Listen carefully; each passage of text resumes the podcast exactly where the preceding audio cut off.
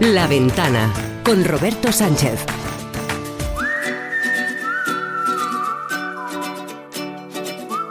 El mejor de los viajes siempre es el próximo.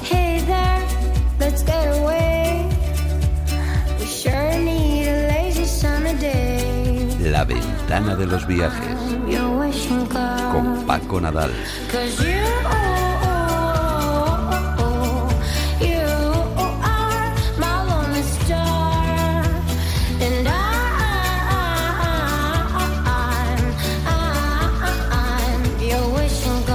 Vamos a intentarlo porque es la tercera semana en la que conectamos, tercera semana consecutiva en la que conectamos con Namibia. Allí está nuestro hombre viajero, Paco Nadal. Y digo que vamos a intentarlo porque, como ya advertíamos hace algunos minutos, llevamos intentándolo toda la tarde. Hoy no es el día de las comunicaciones o los riesgos del, directo y de la radio. Está Paco Nadal allí en Namibia, pero creo que en medio de la nada y por lo menos creo que eh, vía telefónica sí que podemos hablar. Paco, ¿qué tal? Buenas tardes, ¿dónde estás?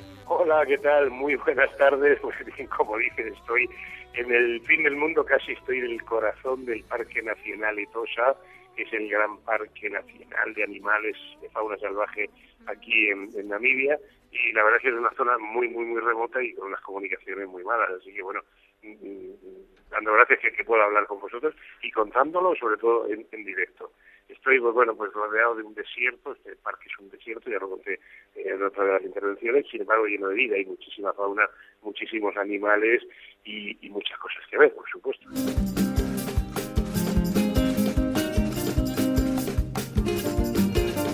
Vamos aquí, Grogu, Vamos taberna, cata, cata, Mira, estamos escuchando la música de Elida Almeida, que es una cantante de, Cabo Verde, precisamente. Oye, en esta tercera entrega teníamos intención eh, de, que nos hablaras de la gastronomía africana. Eso que en realidad, hombre, si nos situamos en el tópico, eh, es verdad que parece un poquito raro hablar de gastronomía en un continente que desde hace muchos años siempre tenemos relacionado con la forma de sobrevivir relacionada eh, y vinculada a, la, a, la, comida, ¿no? el turista que llega a ese continente, no sé si tiene mucha idea de lo que se va a encontrar allí, precisamente gastronómicamente hablando, Paco. Eh, pues sí, tienes razón. A ver, eh, hay muchos tópicos sobre África y uno de ellos es que, bueno, ¿qué comes en África? Yo cada vez que digo que vengo aquí, que se come en África.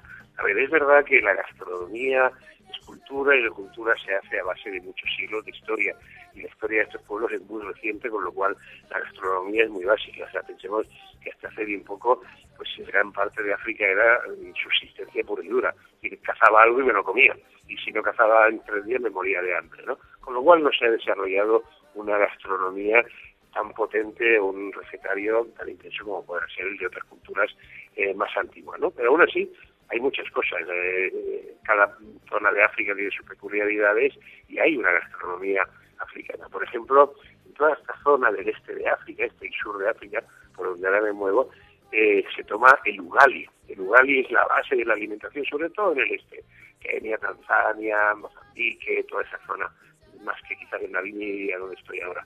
Y es una masa de harina de maíz, es maíz machacado, se machaca mucho hasta que se queda hecho como una, una, una pasta pero, pero muy gomosa, y es, bueno, es la base, es la que puede ser el pan para nuestros bocadillos o la pizza de los italianos, es una base de almidón de maíz en la que se le pone lo que puedas, carne, verduras, eh, legumbres, y, con eso y con eso se sobrevive en gran parte de África, ¿no? El ugali. Oye, y aparte del ugali, ¿qué es lo que más te, te, ha llamado la atención? Eh, la base de la alimentación ahí en el este de África. Pues mira, en esta zona por donde ahora me muevo es muy común el biltong.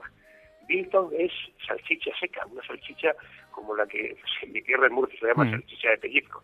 La salchicha seca, que se puede hacer de carne, allí lo hacemos de carne de cerdo, y aquí se hace de, muchos tipos. Popularísimo. De hecho, eh, hay tiendas solo de biltong. Mm, y son, ya te digo, pues unas salchichas secas eh, que se hacen de ternera habitualmente, pero se pueden hacer también de especies exóticas, de, de orix, de gudo, de, de antílopes, ¿no? Se especian mucho y se ha hecho tan popular y esta zona está tan desarrollada que pues, de muchas casualidades que llegas, pues al lado hay una tienda de Milton, pues, te compras una, una bolsa de, de, esas salchichas, dura un montón porque es carne seca, especiada, es, es verdadera, por ejemplo, llevar una semana en el coche, y es como el snack del sur de África, como el aperitivo. eh, ya te digo, de ternera o de carnes. Hmm. También he oído hablar del gusano del mopane. El mopane, el mopane es el árbol más característico de todo este bush, de todo este sotobosque que, que vuela Namibia, Botswana, Zimbabue, Zambia. Hay millones de árboles de mopane. Una leguminosa, la comen los elefantes, los rinocerontes, es la base de la alimentación de los herbívoros.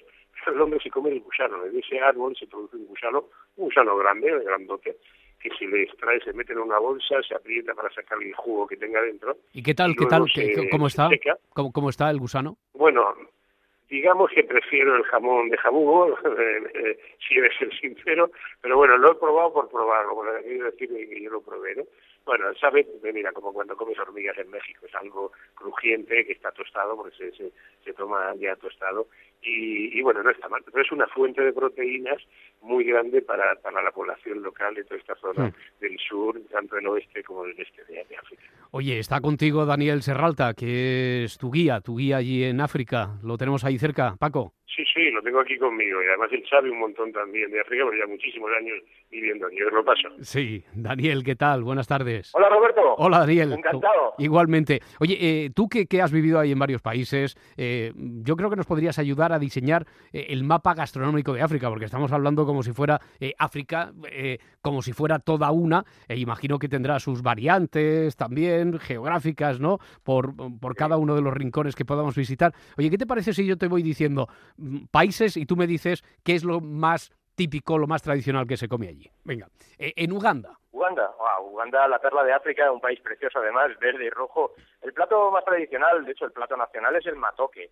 El matoque es una banana, el banana macho, digamos, que, eh, que la cocinan cocida en las propias hojas del, del bananero. Cuando se ha ablandado, se machaca, se sirven las propias hojas eh, del, de, del bananero directamente para comer, siempre y cuando sea acompañado de, una salsa de cacahuete, de verduras o alguna cosa que pueda darle un poquito de sabor, porque en sí mismo es, un poquito soso, la verdad. Bueno.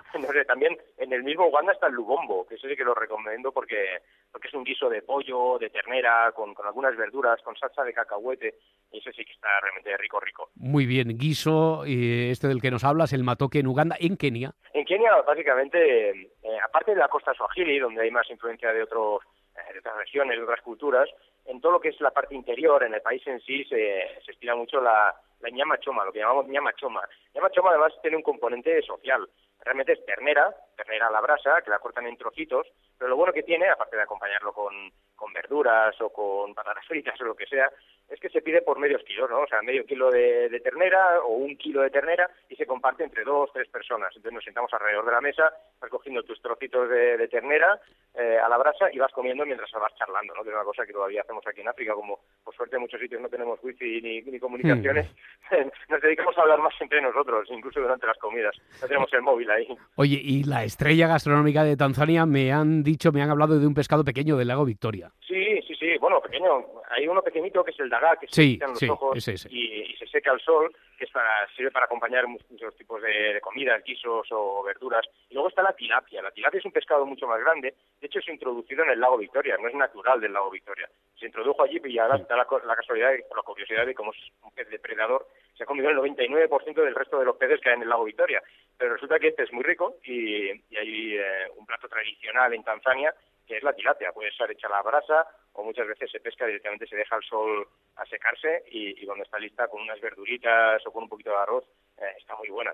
Aquí la conocemos, sí, en parte, al menos una, una variante. Sí. Oye, y ahí en Namibia donde estáis, sobre todo las carnes de caza, ¿no? Sí, sí, sí. La verdad es que aquí eh, a ver, hay que entender el concepto del lugar, ¿no? Ponerse en situación. Aquí tenemos ternera, desde luego tenemos vacas, pero no tenemos cerdos o hay muy pocos cerdos, hay muy poco pollo. Lo que sí que hay es mucho springbok, hay mucho oryx, hay muchas carnes que son de eh, exóticas, si lo miras desde un punto de vista de, de, España, ¿no? Pero aquí es lo más común, realmente, comer oryx o comer springbok o comer cebra. Hay más que cerdos o que, o que pollos. Y cerramos en Sudáfrica. Sí, Sudáfrica, eh, un poco como la costa swahili de Kenia y de Tanzania, eh, está muy influenciada por, culturas que vienen del exterior. Eh, en Sudáfrica hay mucha cultura alemana, holandesa de principios de siglo y también eh, incluso asiática, como si bueno, de Malasia, por ejemplo, de otras culturas de, del sureste asiático. Por ejemplo, hay un plato que es el, el Hunter Pastel, que es de influencia alemana, es un pastel de carne, de hecho, hecho de carne de pollo al horno, que es muy típico de Sudáfrica, o el boboti, por ejemplo, por nombrar otro pastel de carne de hecho, que se hace con pasas, con huevo duro, es de influencia puramente malaya. Todo, como ves, gira en torno a la carne. Como bien ha dicho Paco antes, el biltong, los droebors, que es esta carne seca hecha de, carne de oryx, de, de impala, de, de Springbok, es lo más típico aquí, hacerse sus barbacoas y, comer mucha, mucha carne. Bueno, pues ya nos hemos hecho una, una buena idea de, de, qué plato es el que triunfa en cada uno de los eh, rincones, en cada uno de esos países de, de, África. Daniel Serralta, guía allí, gran conocedor de este continente. Daniel, un abrazo, muchísimas gracias. Un abrazo. Hasta ahora. A vosotros.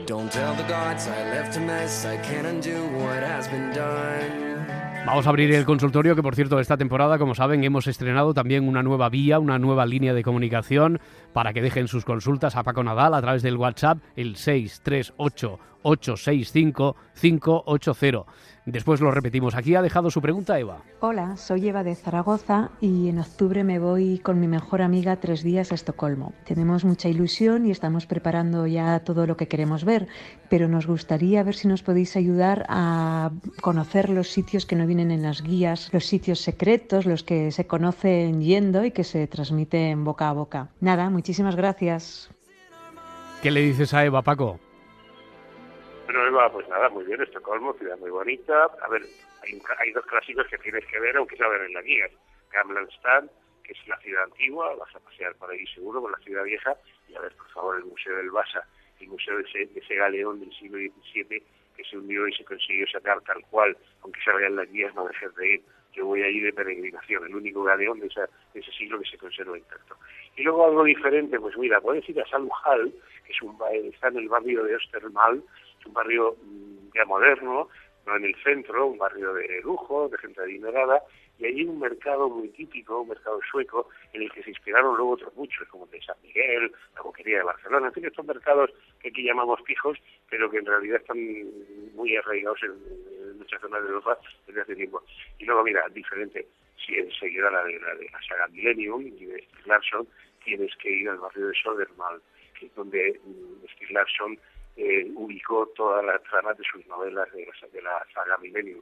Hay incluso una gira Millennium, Tour Millennium, organizado por la Oficina de Turismo, ¿no? Pero ahí puedes ver dónde estaba el despacho de Mikkel Blonsky, la casa de, de Elizabeth Salander, el café Meltis, donde ellos se reunían, que te recomendaría ir allí. Y luego Estocolmo también es para ver las islas que hay alrededor. Ahí tómate un fica. Fica son, un chocolate, un café con leche y con bollos, que es muy popular eh, cualquier cafetería de esto. Pero no dejes de hacer la gira de, de la saga Millennium que te va a gustar, Eva. Más dudas, consultas que llegan al teléfono de WhatsApp 638-865-580 de Estocolmo. Vamos a Tailandia. Escuchamos a Javier. Hola, buenas tardes. Eh, soy Javier Latasa, un viajero empedernido, eh, amante de, de, vuestro programa. Y nada, quería preguntaros si conocéis, bueno, imagino que Paco sí, evidentemente, islas para bucear en Tailandia que no sean tan conocidas como la típica Koh Tao. Ahora mismo tengo dos peques, no puedo viajar mucho, pero me encantaría conocer para en cuanto pueda volver otra vez. Muchas gracias, un abrazo y enhorabuena por el programa. Muy bien, muchas gracias a ti, Javier. Para cuando crezcan los chiquillos, islas para bucear en Tailandia, pero que no estén muy concurridas, Paco. Hombre, Javier, pues nada, me alegro de oírte por aquí. Eh, nos conocemos a través de las redes sociales. Pues mira, a ver, sí, Kotao es la típica de, de ir, pero yo he estado buceando bastante en Tailandia. Eh, otra de las famosas son Similan y Shurin, las islas Similan y las islas Shurin que están en el mar de Andamán. Eh, es parque nacional, marino, eh, se va Phuket, está un poquito más al norte de Phuket, y es otro sitio tradicional. Sinceramente, cuando fui me defraudó un poco porque era bastante menos fauna de la que yo esperaba para ser parque nacional, pero eso también depende de los días, de las corrientes y la temperatura del agua. Similan y Shurin. Y si quieres algo muy especial, eh, el archipiélago de Kotarutao, no tiene nada que ver con Kotao, es un trabalenguas, pero no lo es, esto está en el mar de Andamán muy al sur, frontera ya con Malasia, Kotarutao es un archipiélago de 50 y tantas islas, la principal y única habitada es Colite, y allí hay unos buceos en corales blandos como no he visto en mi vida. No hay mucha fauna grande, pero para ver corales, sobre todo corales blandos, es uno de los mejores sitios del mundo. Kotarutao, al sur de Tailandia, en mar de Andamán.